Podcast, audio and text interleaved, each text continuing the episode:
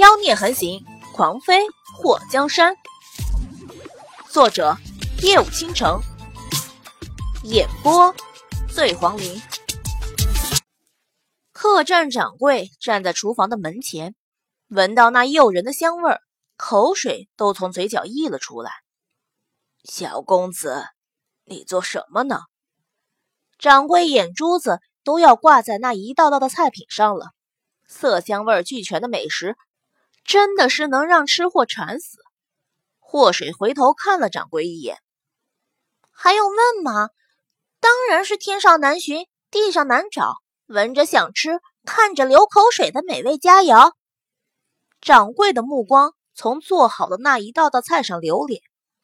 小公子，你这菜为何做的这么香？有什么秘诀吗？秘密？祸水表示。他就是心灵手巧，哪里需要什么秘诀？掌柜凑近了两步，能教教我们客栈大厨不？祸水眉头扬起，你当我是日行一善？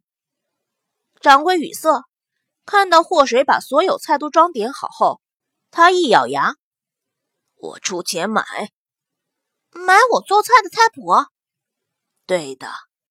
就小公子做的这几道菜菜谱，我们客栈都买了。掌柜作为一个资深的吃货，对祸水做出的这些菜有百分百把握，能够在客栈成为畅销菜。干他们这行的都有一双发现美食的慧眼，能够把栖霞镇这个客栈经营的远近驰名。他身为掌柜也是蛮拼的。祸水没想到。自己随随便便做几道菜，就有人过来买菜谱。其实谁都不怕钱多，钱多又不会咬手。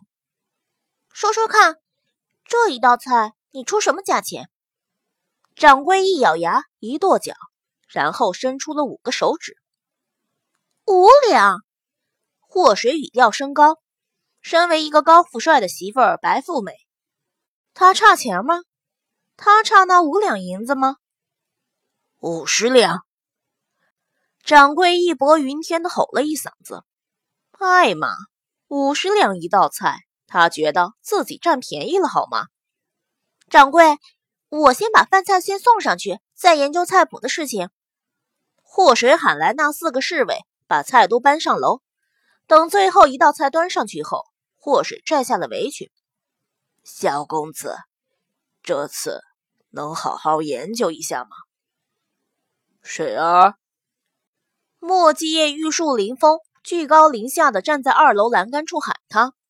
祸水举起手，对着莫继业挥手臭显摆：“饭菜都端上去了，准备开饭。”祸水对着莫继业飞眼儿：“你也上来吧，和不认识的人说什么呢？也不怕把你拐了。”莫继业声音都冷飕飕的。掌柜说。要五十两一道菜的买我菜谱，或是觉得不管钱多钱少，只要是自己凭能力赚到的钱都是好的。我们差钱吗？莫土豪非常好的来了一句。祸水风中石化，他家叔还真的是不炫富就会死心来的。掌柜，你看我相公不同意卖。祸水一耸肩，转身就走。一。一百两一道菜，掌柜大喊一声后，跑到祸水面前阻拦。不过在感受到莫界那阴恻恻的目光后，后背一凉，竟然给祸水让路了。祸水脸颊抽搐了一下。掌柜，你为了买我的菜谱，竟然这么拼。可惜我现在很忙。如果你过了一晚还想买的话，我们明天研究啊。说完。端着最后一道甜品走上了二楼，客栈掌柜被店里的客人问的都要哭了，好吗？他也想把菜谱买下来啊，可是人家说不卖了，他还能强迫人家吗？好吧，他倒是想纠缠不放了，可是那个站在二楼的妖孽气场太可怕了，有没有？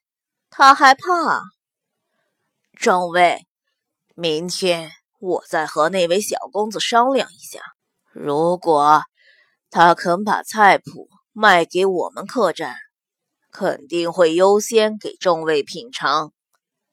客栈掌柜本身就是一个吃货，所以深知吃货在面对美食却只能看不能吃的时候那种苦逼的心情。那些大半夜被香味吸引的客人都趁兴而来，败兴而归。他们闻到香味儿，还以为客栈新推出菜品了呢，连觉都不想睡了，有木有？祸水进了房间后，看到所有人都坐在大桌子前，他一屁股坐下后，对着莫继业招手，说：“快来！”莫继业关上房门，走到桌前，坐在祸水的身边。刚刚你在和那个掌柜说什么？他馋了，他店里的客人也馋了。他要一百两一道菜，买我做的这些菜菜谱。祸水拿起筷子，大家准备开吃。邪医非常优雅的拿起筷子，王爷，请。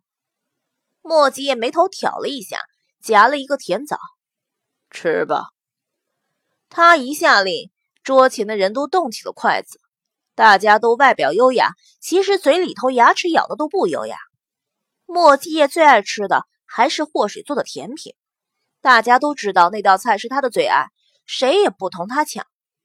吃完饭，桌子都被收拾了下去。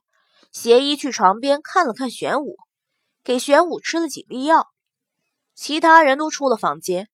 莫继业和祸水看到玄武没有意识的躺在那里，心里都不是很踏实。王爷，王妃，你们先去休息吧。属下一个人就可以了。我们还是留下吧。霍水看到玄武吃过药后也没什么反应，表情有些凝重。王爷这几日一直没有休息好，身体重要。邪医知道莫继业这些天一直没睡个安稳觉。莫继业的身体虽然比以前健康了，可是毕竟曾经有过那么虚弱的时候。邪医总是不放心，霍水犹豫了一下。邪医，你的身体也很重要，不如我留下和你替换着吧。莫七夜看到邪医，还想劝服他们两个离开。这样吧，我们先去休息，一个时辰后换邪医休息。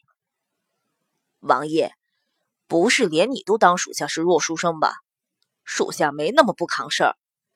邪医有些不开心，总是被人质疑自己身体的强悍程度，这让他非常的困扰。祸水算知道，这平日里看着比较好说话的人，在关键时刻其实是最不好说话的。行，你要是真是执意如此的话，那我们两个就先回去休息了。你要是困了累了，想要休息，必须去找我啊。遵命。邪医的脸上浮现了一抹开心。祸水拉着莫继业回到了他们两个的房间，关好门后，莫继业直接一把抱住了祸水。叔，你干嘛？祸水假意挣扎了两下，最后还是投怀送抱。墨迹也抱着祸水，一步步走到了大床前。不想干嘛，就想抱抱你。或是觉得。大腿撞到了床边，他身体往后，直接倒在了枕头上。墨迹的大手一用力，把霍氏的身体抬起一些，让他避免了直接摔下去。叔，这半夜三更的，你怎么如此热情如火？祸水娇嗔了一声，直接伸出双臂揽住墨迹的脖子。我们好久没有亲热过了。墨迹也觉得。新婚之夜的事情离他太遥远了，我怎么记得没几天呢？祸水嘴角勾起，露出一个销魂的笑容。小妖精，墨迹也低下头，在他唇瓣上轻啄了一口。祸水抱住他的脸颊，把他拉到他的面前，扬起下巴，也啄了一下他的唇。大妖孽！怎么？墨迹也扯下了床幔。祸水被他压在身下，就觉得气息不稳。心有余而力不足。莫吉也眉头一挑，嗯，有些气息混乱，头脑发晕，识人不清。祸水转弯抹角，墨迹目光一沉，好好说话。祸水气焰全失，有点累。墨迹特别绅士的伸出手摸了摸祸水的头发。既然累了，那就改日吧。说，其实我是怕你累。墨迹目光亮了一下，我不累。祸水没想到他这么直接。那我们整两分钟的？整两分钟？那是多久？墨界表示不懂。祸水粗略的估算了一下，如果按照你每次进出的频率，一秒钟两次来计算的话，一分钟有六十秒，大概就是一百二十多次。两分钟就是二百四十多次，墨界眼角带笑。你的意思是让我转二百四十下？祸水脸颊一红，心领神会就好，说出来干什么？水儿，子时已过，我们抓紧时间。墨界三下两下扯开自己的衣服，说：“你太急躁了。”脱衣服的时候要温柔，温柔，懂不？祸水拍开墨界的狼爪子，这位不是早就脱离处男行列了吗？怎么还这么猴急？温柔。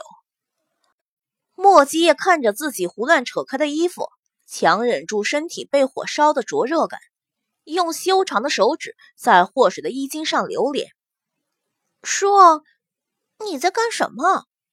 祸水等了半天。都没等到衣服被解开，他睁开双眼一看，差点没把鼻子气歪。墨界这货非常温柔的轻抚他的衣衫，那陶醉的表情都能酿酒了，有木有？你不是要温柔吗？叔，够温柔不？